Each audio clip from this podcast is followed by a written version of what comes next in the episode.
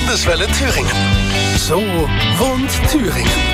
Wir versuchen diese Woche zumindest mal grundsätzlich alle möglichen Fragen rund um das Wohnen und Mieten im Freistaat zu klären und stellen fest, auch wenn wir sehr viel auf die Mietpreise in Thüringen schimpfen, wir sind bei weitem nicht die teuersten. Klar, München ist natürlich deutscher Spitzenreiter, da kann sich kaum noch einer eine Mietwohnung leisten. Über 17 Euro kostet da der Quadratmeter.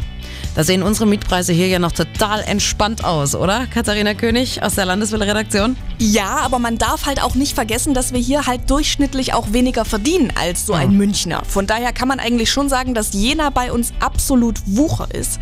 Da haben wir einen Quadratmeterpreis von bis zu 12,50 Euro.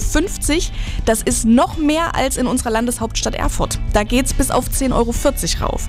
Und auf Platz 3 liegt Weimar. Hier zahlen sie bis zu 8,60 Euro pro Quadratmeter. Miete, wohl bemerkt. Hm, wahrscheinlich auch kein Vergleich zu den ländlicheren Regionen. Naja, die billigsten Quadratmeterpreise, die haben wir in Bad Langensalza, Schmölln und Ohrdruf, also schon ländlicher, ja. Aber das sind immerhin auch alles Städte mit mehreren tausend Einwohnern. Dort kostet der Quadratmeter zur Miete nur maximal 5,60 Euro.